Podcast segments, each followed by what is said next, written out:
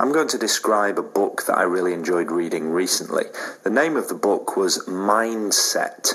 It's a non fiction book, and the author is called Carol Dweck or Dweck. I'm not sure how to pronounce her surname properly, but um, she's a psychology professor, and so the topic of this book was related to personality and development and motivation. In particular, she was writing about people's own personal views regarding ability.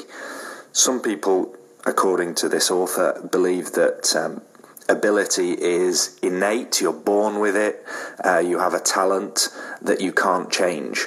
Other people, on the other hand, believe that abilities can be improved through gradual hard work.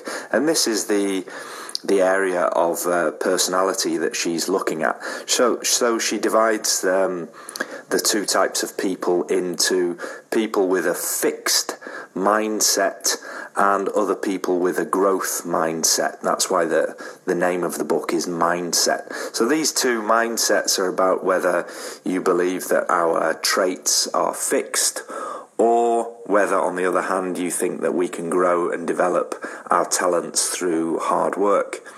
Um, I found out about the book from a friend of mine who'd read it, who recommended it, said it was really interesting, and I chose to read it because I thought, well, this could help me with my job, with my own uh, aims or goals in life, and uh, I'm interested in that that kind of area, psychology anyway.